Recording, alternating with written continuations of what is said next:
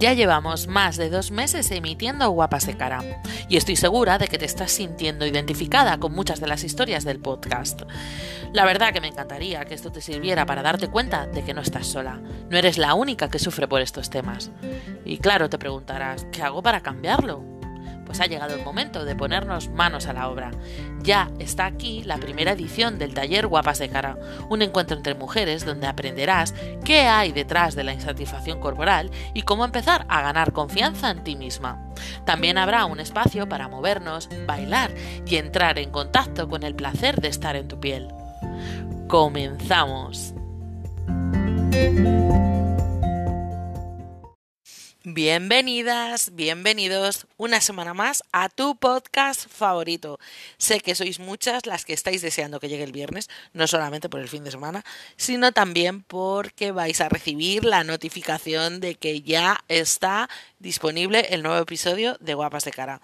Cosa que me honra profundamente y que me pone súper contenta porque cada vez sois más las guapas de cara que se acercan a este espacio donde compartimos, eh, bueno, pues una verdad que, que, tenemos muchas de nosotras y que, bueno, pues que en muchos casos ha sido súper silenciada eh, por la vergüenza ¿no? que nos da hablar de estas cosas. Así es que hoy tenemos otra valiente más, una valiente muy especial, que es Julia, de No sé qué cenar. Es una invitada que tenía muchísimas ganas de tener aquí, que me apetecía muchísimo conocer un poquito más, que llevo siguiendo por redes ya hace bastante tiempo. Y creo que, que os va a encantar pues ver esa faceta un poco más personal y toda la historia que hay detrás de no sé qué cenar. Y bueno, es una persona fascinante, de verdad que sí. Eh, y fue un placer eh, grabar este episodio con ella. Así es que no me enrollo más, solo deciros que quedan muy poquitas plazas para el taller, eh, que voy a abrir lista de espera para la segunda edición del taller Guapas de Cara y que si estás interesada en ponerte manos a la obra, en empezar a hacer las paces con tu cuerpo y reconciliarte contigo misma, no lo dudes. Puedes eh, apuntarte en el link eh, de la bio de Instagram y dejaré por aquí abajo también la dirección, ¿vale? Así es que no, no me dilato más, os dejo con el super episodio de hoy.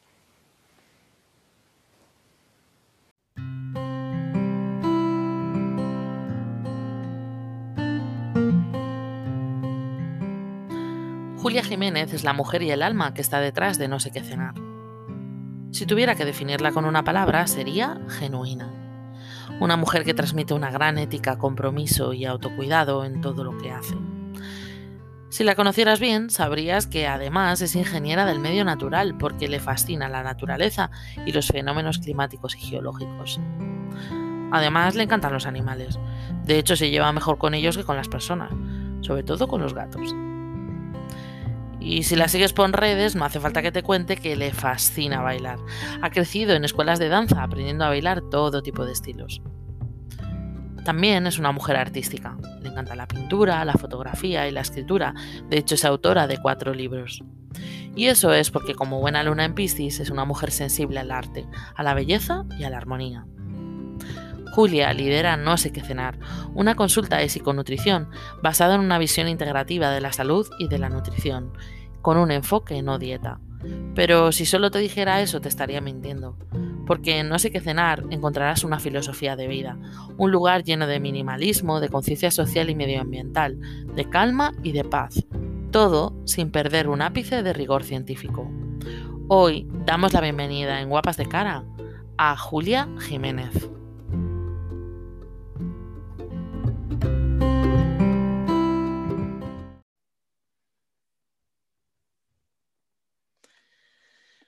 Bueno, Julia, bienvenida. Qué ilusión me hace tenerte aquí. ¿Cómo estás?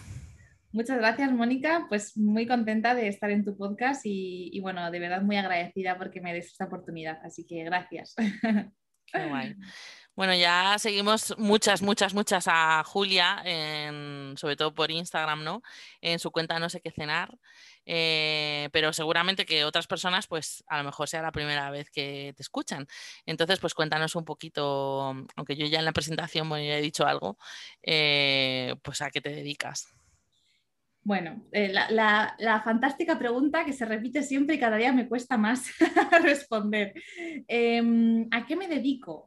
Bueno, de formación soy dietista nutricionista y, tengo una consulta eh, online donde pasamos yo y un equipo de, de, ocho profesionales, entre las cuales estamos nutricionistas, psicólogas y entrenadoras, pues pasamos consulta de psiconutrición, de nutrición, de psicoterapia y de entrenamiento.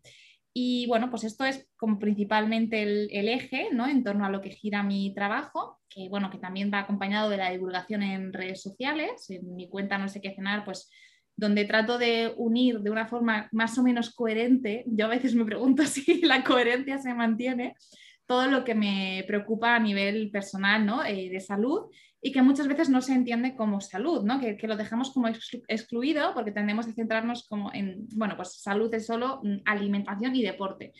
Y a mí lo que me interesa, sobre todo, siendo nutricionista, es la otra parte, ¿no? Todo lo que acompaña a las elecciones que hacemos, todo lo que va por dentro, todo el autocuidado, eh, bueno, pues el, el, lugar desde el cual vivimos, ¿no?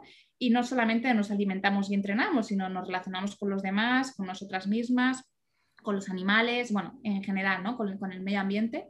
Entonces, eso es un poquito lo que trato de compartir en, Instagram, que siempre va pues con esa con ese, esa mirada feminista, esa mirada de, bueno, pues de protección del planeta y de, tratar de, bueno, de el amor hacia todas las formas de vida, em, diversidad corporal también, ¿no? Todo, todo lo que yo entiendo que es necesario en un, en un mundo más inteligente, porque siempre asociamos la inteligencia a la inteligencia racional, ¿no? Y creo que es necesaria la inteligencia emocional, la inteligencia eh, naturalista, la inteligencia musical muchos aspectos, ¿no?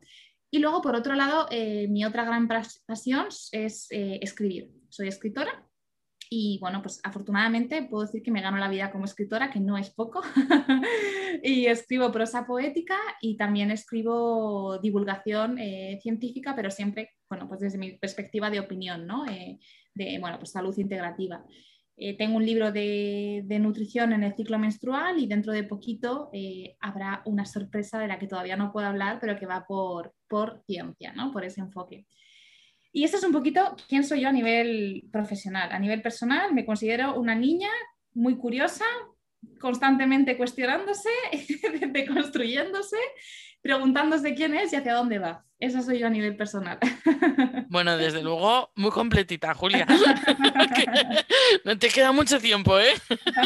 La verdad que es súper interesante y fascinante. Yo de verdad que te digo que en todo este camino que llevo en Sanamente, de las cosas más bonitas que, he descubierto es toda la gente tan maravillosa, de verdad que me estoy cruzando por el camino cada día, porque es es que es fascinante, ¿no? Que, todas las inquietudes, ¿no? Y, todas las habilidades y todas las, las, bueno, los intereses, ¿no? Y esa conciencia que yo siempre, bueno, y he recalcado porque es así, o sea, se ve muchísima ética en tu labor y en tu cuenta y eso es fascinante. Hablabas de la inteligencia emocional, también hay una inteligencia espiritual, ¿no? el, estar conectado, ¿no? a una música que hay en la vida que a veces bueno, tienes que guardar silencio para poderla escuchar, ¿no? Y me parece que tú lo haces muy bien y es algo que admiro un montón, la verdad. Pues bueno, supongo que como casi todas las personas que nos dedicamos al servicio, tenemos una historieta detrás, ¿no? Entonces a mí me gustaría, y seguro que a todas las oyentes les encantaría saber, pues, bueno, qué golpes de la vida, ¿no? O qué, diferentes circunstancias te han ido llevando a hacer lo que haces hoy. Bueno, em, es una larga historia, pero podemos decir, para comenzar, diremos eso. Em, bueno, podríamos decir que a fin de cuentas soy otra mujer que ha nacido en un sistema patriarcal, eh, materialista, consumista, enfocado a eh, la apariencia y que valora a las personas como si fueran objetos eh, en función de bueno, pues su aspecto y su capacidad para producir. Con esto, de partida, eh, yo que me considero una persona muy sensible, em, pues crecí totalmente eh, con una mentalidad totalmente enferma, ¿no? ¿Por qué? Porque estaba perfectamente adaptada a un sistema totalmente enfermo. Entonces lo que supuso es que yo pues crecí desde muy jovencita em, con muchos miedos, muchas inseguridades en la comparación, em, en la culpa, en la vergüenza corporal, en la exigencia, en la búsqueda de la perfección que no existe, por si alguien todavía la sigue buscando. Y, esto me llevó desde muy jovencita, a los 14, eh, 15 años, a enfermar eh, de anorexia nerviosa y bulimia nerviosa. Eh, lo estuve padeciendo hasta los 17 años o así, donde aparentemente me recuperé.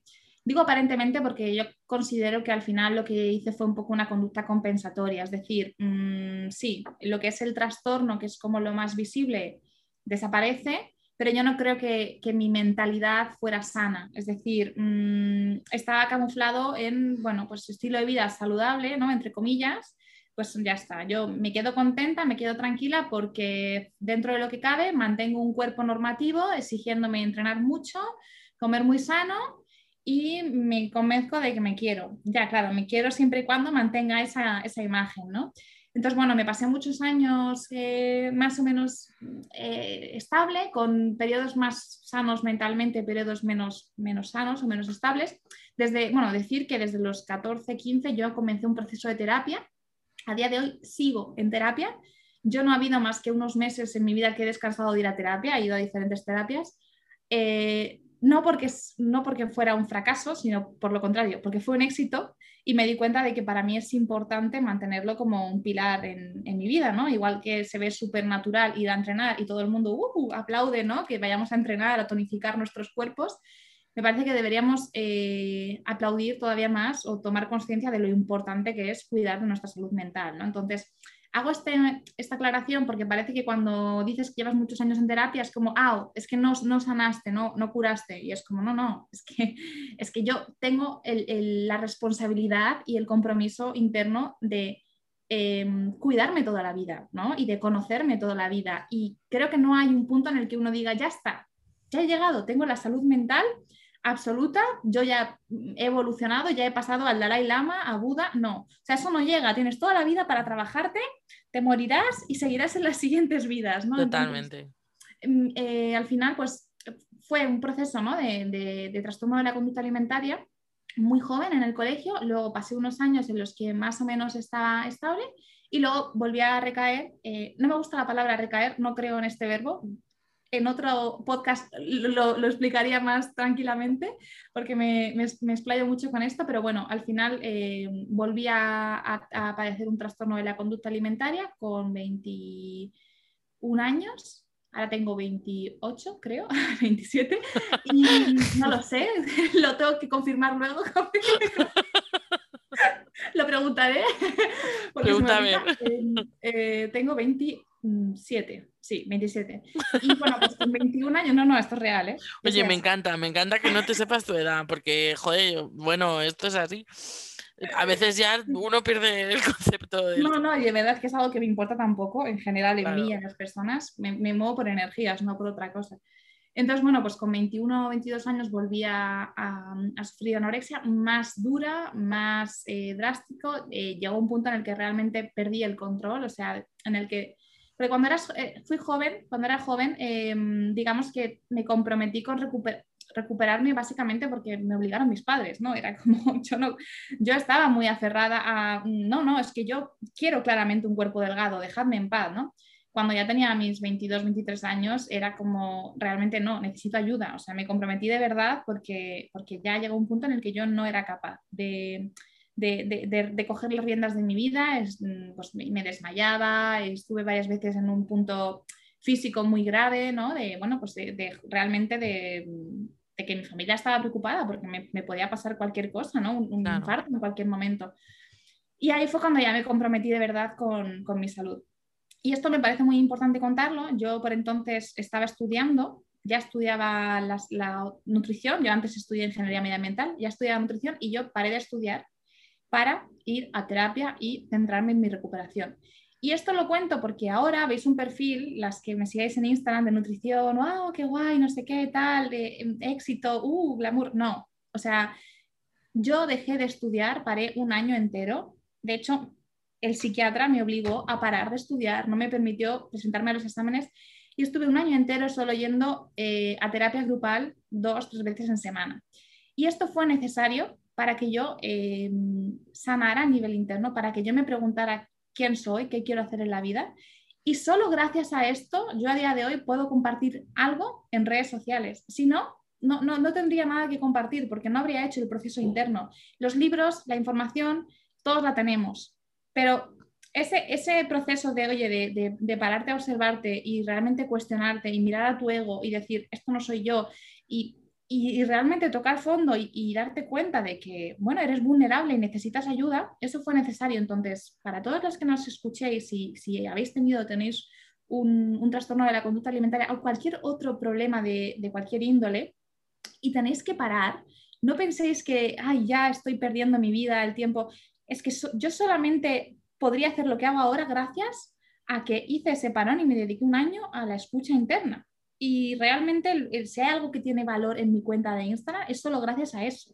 Entonces, os animo de verdad a que prioricéis la vida, o sea, prioricéis la vida y no las obligaciones. Me parece súper interesante de verdad esto que estás diciendo. Eh, por supuesto, el hecho de parar, eh, todas las reflexiones, porque precisamente es el origen de por qué yo empecé a hacer este, este podcast fue ¿no? que al final vemos esas cuentas eh, con gente que parece que lo tiene ya todo solucionado y es muy bonito, creo, ver las historias que hay detrás y cómo todos hemos, muchas de nosotras hemos pasado por una noche oscura del alma que le llaman, ese momento crisis profunda en el que por supuesto que tienes que parar, por supuesto que te tienes que priorizar y gracias a eso tenemos una parte aprendida, como tú bien dices, ¿no? Que hay otras muchas que, bueno, yo todavía también sigo trabajando, yo sigo también en terapia, porque, bueno, mmm, cada uno al final tenemos nuestras asignaturas pendientes, por supuesto que sí. Y eso es súper bonito humanizar pues que precisamente si estamos luchando contra este, esta cultura de la imagen y del postureo, pues luchar con este postureo de las redes a veces, ¿no? Que parece que solo sacamos la parte bonita y no es verdad. O sea, eh, aunque yo creo que también esto sí que es la parte bonita, de verdad que lo pienso así. Sí, sin duda. Eh, ver almas, ¿no? Que se muestran vulnerables y que no tienen miedo a reconocer, eh, bueno, pues su sensibilidad y su vulnerabilidad. O sea, yo creo que esto es importantísimo y, y bueno, al final es que solamente desde aquí es desde, donde yo creo que se puede compartir de forma honesta, genuina y sin desgastarte por el camino.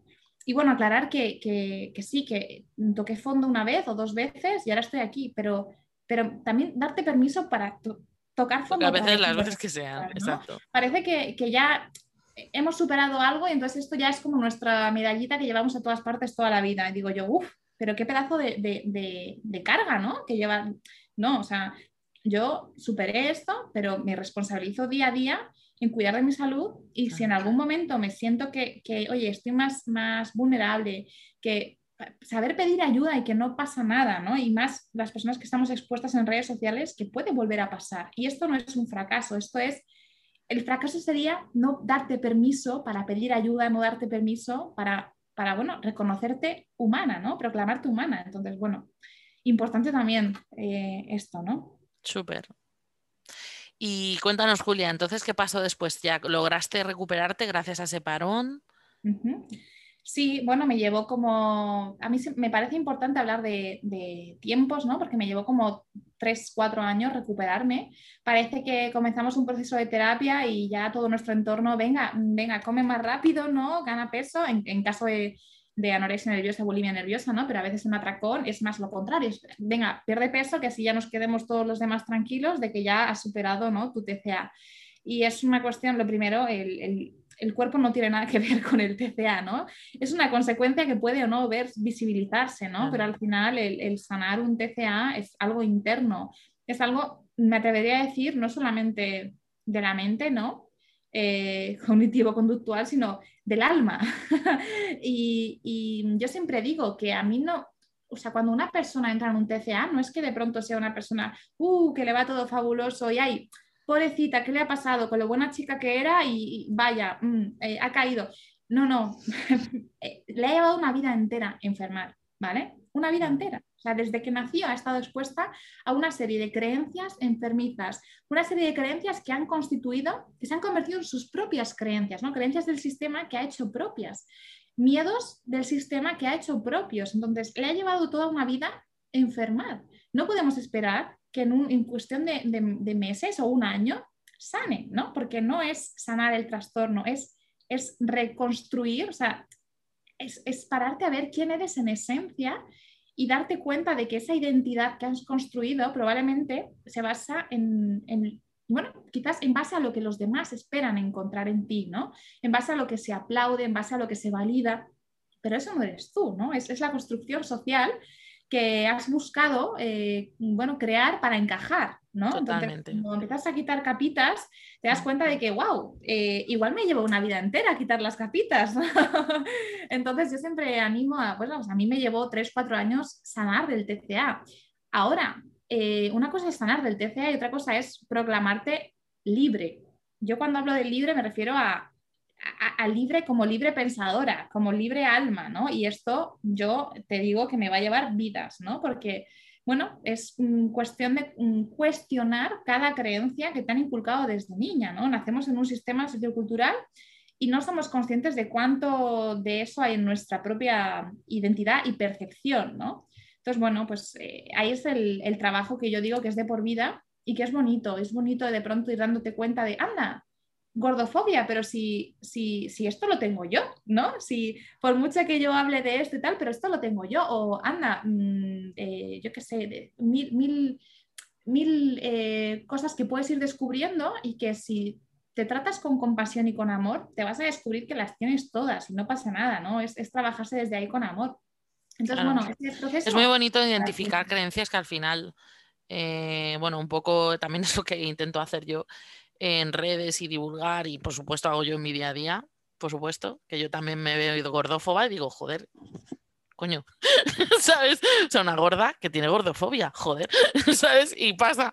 Entonces, al final es un poco también entender cómo funciona el cerebro, entender las necesidades que tenemos como seres humanos, que son normales, ¿no? Que al final queremos que nos acepten, queremos, al final tenemos unas necesidades súper básicas, ¿no? De estar en manada y de que la manada nos apapache y que y sentirnos incluidas, ¿no? Y esa es una gran necesidad que tenemos y de la que, bueno, pues esas creencias al final, pues eh, se alimenta.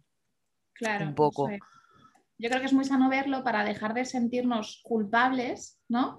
Y al final entender que somos víctimas de un sistema. Ahora, que no por víctimas ya está. Oye, yo soy víctima, ya no puedo hacer nada, ¿no? Sino responsabilizarnos desde la autocompasión, es decir, ¿qué puedo hacer yo con esto de lo que me he alimentado hasta ahora, ¿no? De todas estas creencias, pues puedo cuestionarlo. Es como eh, el que es hijo de, un padre alcohólico o de una madre mm, X, al final sí, ok, tú has nacido con eso, es lo que has aprendido, probablemente tengas conductas eh, influenciadas por esas vivencias que tú has tenido, pero eso no determina que tú tengas que seguir los mismos patrones. Es más, me atrevería a decir que precisamente por eso tienes la responsabilidad contigo mismo de trabajarte ahí, ¿no? Precisamente donde, donde es tu talón de Aquiles, oye, pues observate un poquito más, en lugar de justificarlo desde, no, es que yo soy así porque me pasó esto, es decir, no, es que a mí como me pasó esto, tengo esta tendencia y por lo tanto yo me responsabilizo, me cuido, me observo con compasión, no con culpa, pero, pero hago mi trabajo, ¿no? Hacia adentro. Yo siempre digo que si todos miráramos hacia adentro, en lugar de estar como cámaras de vigilancia señalando hacia afuera, ostras, pues ya haría el mundo rodado, ¿no? Porque si todos hacemos nuestro trabajo, ya está Claro, porque al final todo lo que hay fuera muchas veces es reflejo de lo que hay dentro, con lo cual, bueno, al final siempre fuera es lo que nos da las pistas para ver dónde hay que tocar dentro, ¿no? Entonces eso es como súper interesante. Eh, bueno, un poco estamos hablando de esto, pero em, ¿qué opinas, no? Actualmente. ¿Y cómo te ha afectado todo esto, toda esta cultura de la imagen, eh, de la delgadez, del cuerpo perfecto, etc, etc. ¿Cómo te ha afectado en tu vida y qué opinas, qué opinión tienes ahora mismo sobre todo este tinglao? A mí me ha afectado mm, mucho y muy negativamente. Bueno, me ha afectado prácticamente hasta el punto de casi llevarme a la muerte. O sea, no me gusta hablar así dramáticamente, pero es que al final es la realidad y creo que también es importante hablar de forma objetiva. Parece que es una moda el body positive, la, eh, la salud en todas las tallas, parece que es una moda y no se entiende que hay muchas personas y cada vez más, porque desgraciadamente los TCA no han dejado de crecer, em, que realmente no solamente es que en un momento determinado pasen por un TCA y ya está, ¿no? Es que hay, yo, he visto muchos pacientes en consulta, muchas amigas, me atrevería a decir que una gran mayoría de las, de las personas, no solo de las mujeres, que aunque no hayan sufrido un TCA, no han vivido en su puñetera vida, con perdón, una relación sana eh, con su cuerpo o con la comida, ¿no? Porque al final es, wow. está normalizado. Está normalizado, efectivamente. O sea, al final es eh, normalizar el, bueno, pues lo de siempre, ¿no? El, bueno, yo es que lo escucho en, consulta, lo escucho y, siempre trato, más que de corregir, de ofrecer una alternativa a mis pacientes cuando dicen, me he descontrolado. Y yo digo, ok, ¿qué es descontrolar? ¿No? O sea, o por ejemplo, em, cuando me cuido, no, engordo tanto. Yo pregunto, ¿y qué es cuidarte? Porque hemos asociado el cuidarme con el contar calorías, restringir, y yo digo, y esto no, o sea, esto de verdad es cuidarte. ¿Qué es cuidarte para ti? ¿no? O sea, al final hemos, hemos normalizado, hemos em, igualado el cuidarse a eh, estar profundamente obsesionados con, nuestro, con nuestra imagen. Y esto no, es, esto no es cuidarse en absoluto, ¿no? Esto es más bien lo contrario. De hecho, también se escucha mucho la frase, ay, pobrecita, esta chica con lo mona que era y se ha abandonado, ¿no? Se ha abandonado. Se ha abandonado es cuando ya ha dejado de ser delgada, cuando ha dejado de ser cuando a lo mejor antes estaba abandonada, ¿no? Yo cuando, cuando viví con un TCA me había abandonado a mí misma, o sea, me, me, importaba un carajo la vida, yo lo único que quería era ser delgada. Y si me llevaba la muerte por el camino, pues hija, una consecuencia, ¿no? De ser delgada, ¿qué le vamos a hacer?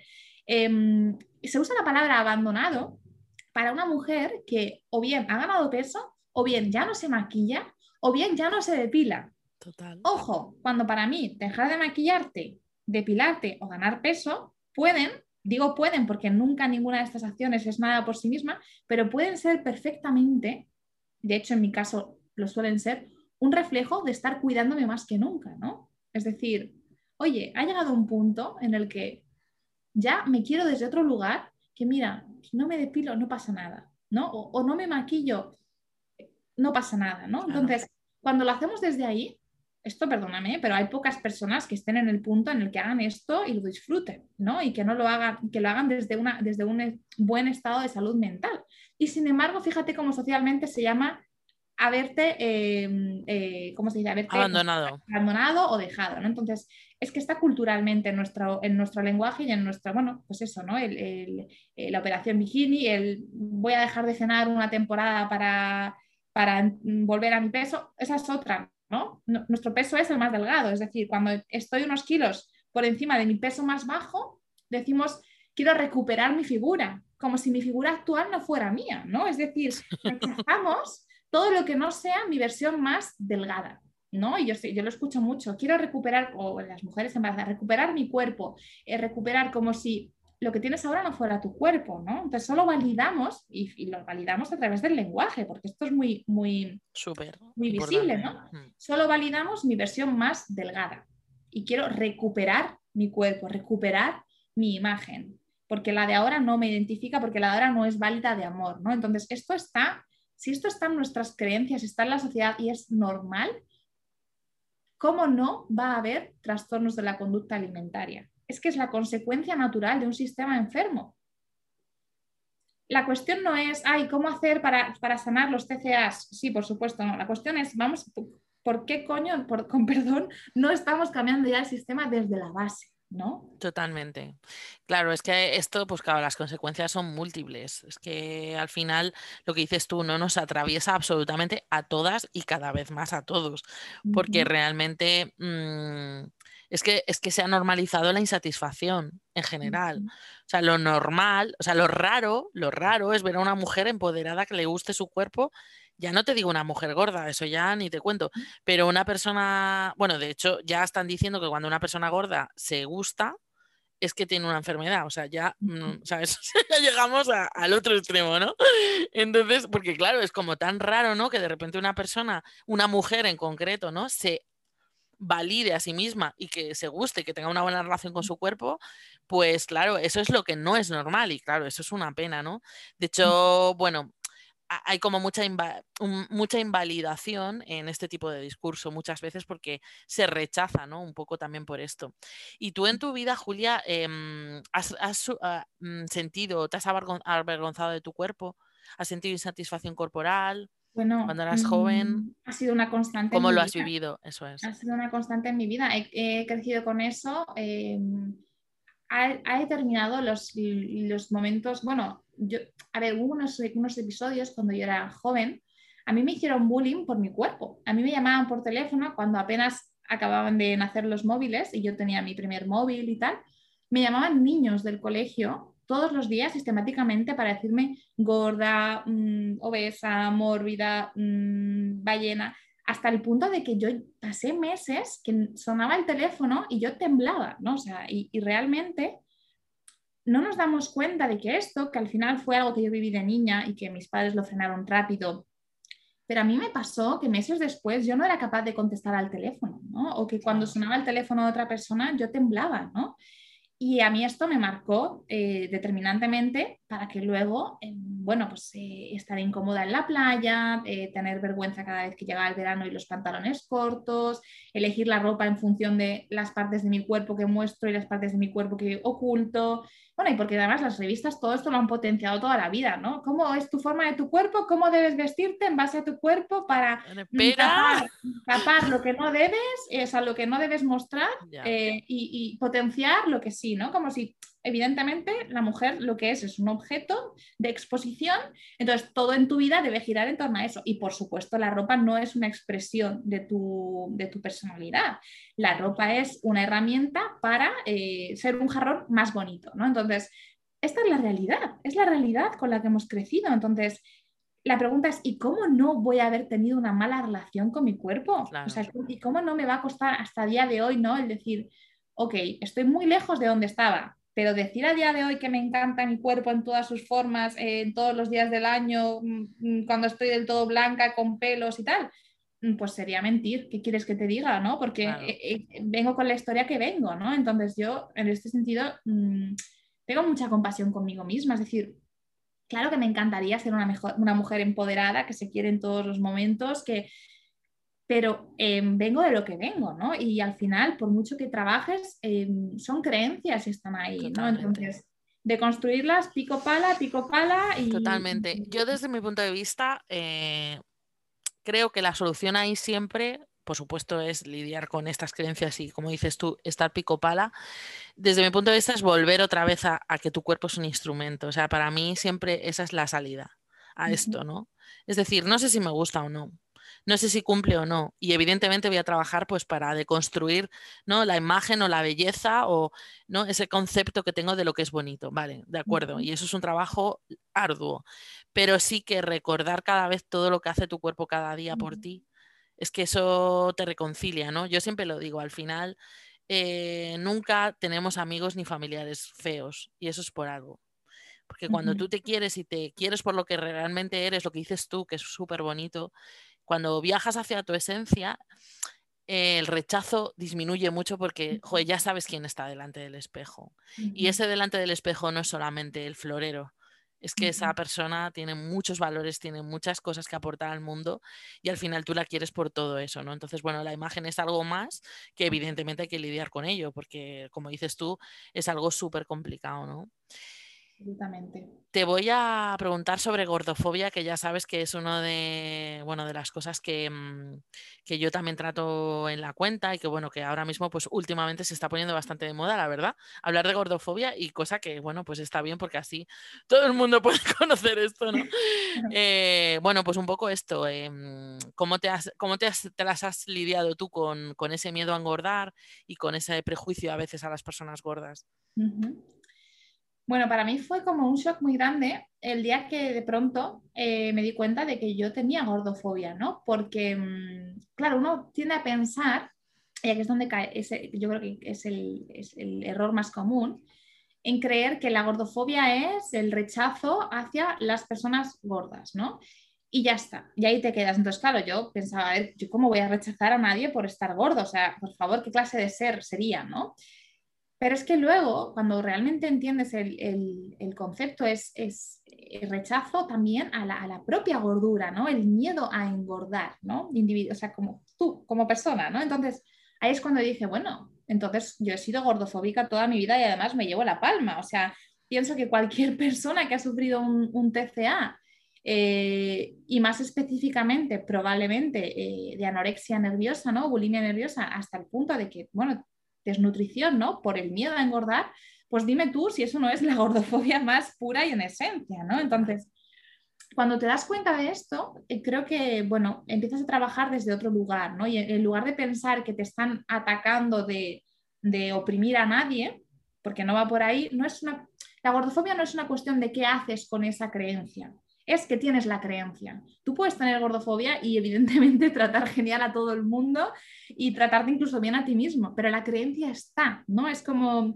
eh, es ese miedo, ¿no? Es, es, la fobia. Entonces, que tú no trates mal a las personas eh, gordas o que no te trates mal a ti cuando engordas no implica que tú no tengas un miedo muy grande a engordar, ¿no? O que, no, o que tengas un miedo muy grande a que los demás engordan o una preocupación excesiva, ¿no? Entonces yo creo que, para ser honestos, yo creo que es rara la persona que no tiene gordofobia, ¿no? Es rara, o sea, es eh, debe ser un animal mitológico, yo todavía no lo conozco.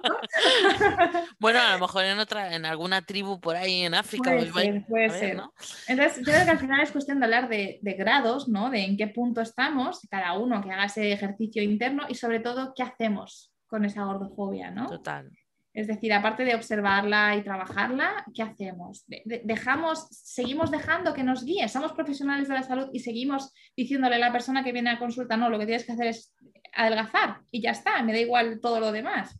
O, oye, nos, observamos, hacemos una revisión y mm, aunque tenga gordofobia y me la trabaje, pero no dejo que eso domine mi labor profesional y menos la persona que soy y cómo me relaciono con los demás. Totalmente, y además eh, o sea, ahora justo que dices esto, no, lanzo aquí un mensaje si algún profesional de la salud nos está escuchando, porque es súper importante que el tema de la obesidad, del sobrepeso, llámalo X, se aborde desde un lugar holístico y diferente, porque es que de verdad que ese prejuicio que hay con las personas gordas, que una persona come mal, siempre una persona gorda es porque come mal, no hace ejercicio, es que de verdad, o sea, es ver de una manera tan simplista un problema tan complicado y tan multifactorial que de verdad que es una pena.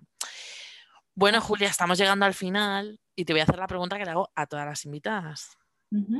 es si en algún momento te han dicho o tú has dicho a alguien con lo guapa de cara que eres, qué pena que esté está gorda. Em, o si no ha sido así, pues que te inspira esa frase, ¿no?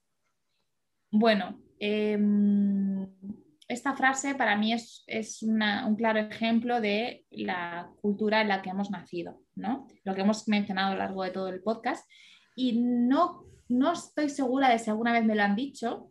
Probablemente lo han dicho sobre mí en algún momento de mi vida, pero que yo sepa a la cara no me lo han dicho, no lo recuerdo. Me han dicho cosas peores de todas formas. Pero sí que pienso, para ser honesta, eh, que lo he pensado yo alguna vez de alguna mujer, ¿no? Y a día de hoy, eh, evidentemente, tengo otra información y, si me aparece algún pensamiento de este tipo, me doy cuenta de que lo único que está haciendo es ponerme de frente, ¿no? Como un espejo, mis miedos, ¿no?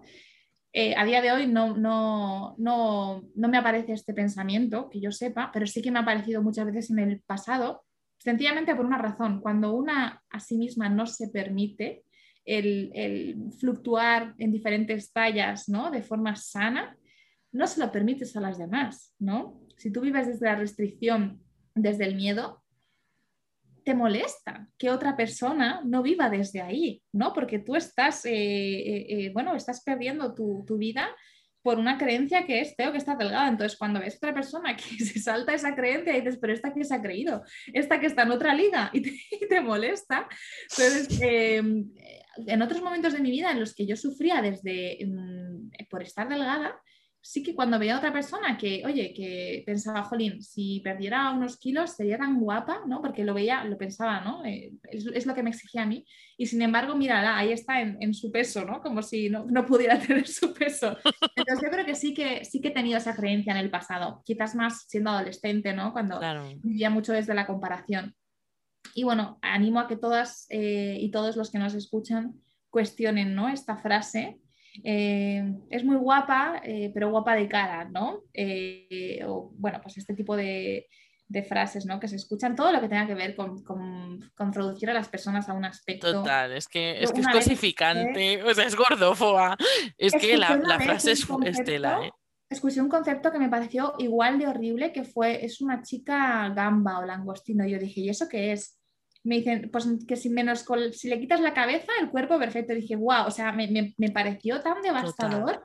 Y dije, si es que por una, por una parte o por otra la cosa es eh, reducirnos a un pedazo de carne. Hay un montón, hay un montón de, de, frases de estas que de hecho yo tengo una serie de posts que empezaré a sacar de esto. Eh, de frases de mierda, tipo, qué mal aprovechada está, hola. es que hay, o sea, de verdad, lo que, lo que has dicho tú, Julia, además me gusta que lo digas, el lenguaje. Es, tan potente, o sea, a mí me parece brutal mirar las palabras que utilizamos. Que nuestra realidad. Totalmente. darnos cuenta de, lo que utilizamos y, eso, ¿no? Muchas veces eh, yo he escuchado muchas veces incluso madres hablando de, otras mujeres o de, o de, sus hijas, decir, ay, es que no te sabes sacar partido, ¿no? Sacar no te sabes sacar provecho. Y es como, pero ¿para, qué? ¿Para quién? O sea, que, como si nos tuviéramos que vender, ¿no? Y de hecho se dice, no te sabes vender. O sea, a mí me parece una, una barbaridad. Sí, sí, es brutal. O sea, es una cosificación tan brutal que, que bueno. Bueno, Julia, llegamos al final. Eh, de verdad que ha sido un súper placer. Te agradezco muchísimo y yo creo que todas las personas que te están escuchando te agradecerán la honestidad y la verdad que hay en ti, de verdad, Julia. Y bueno, pues nada, eh, a Julia la podéis encontrar en redes. Dinos tus redes, que bueno, ya las hemos dicho varias veces, pero Sí, mi cuenta es no sé qué cenar. estoy en Instagram y, ya está. Porque iba a decir. Y en Twitter, no. y en Twitter, no. Muy bien. bueno, de todas formas, dejaré, dejaré el link en, la descripción. y, la, web es no sé qué cenar.com y ahí es donde podéis encontrar pues, todos los servicios y todo el mundo. No sé qué cenar, que le dicen mis amigas de broma. Así que eso es todo. Muchísimas gracias, Mónica, de corazón, por invitarme, por darme la oportunidad de, charlar un ratito contigo. Me ha encantado. Y bueno, pues un abrazo inmenso a todas las personas que nos escuchan y que también han dedicado este ratito y este tiempo y esta energía ¿no? a, escucharnos. Muchas gracias a ti y a todas las oyentes que, aquí han aguantado hasta el final, que, que, seguro que son muchas porque siempre son muchas, ¿no? O sea que nada, nos vemos en el próximo episodio. Un beso. Un besito. Muchísimas gracias por estar ahí. Si te ha encantado este episodio y todo lo que has escuchado, puedes tener mucho más siguiéndome en redes. Recuerda Sanamente Mónica en Instagram y en mi página web sanamentemónica.com. Nos vemos muy, muy pronto. Un beso.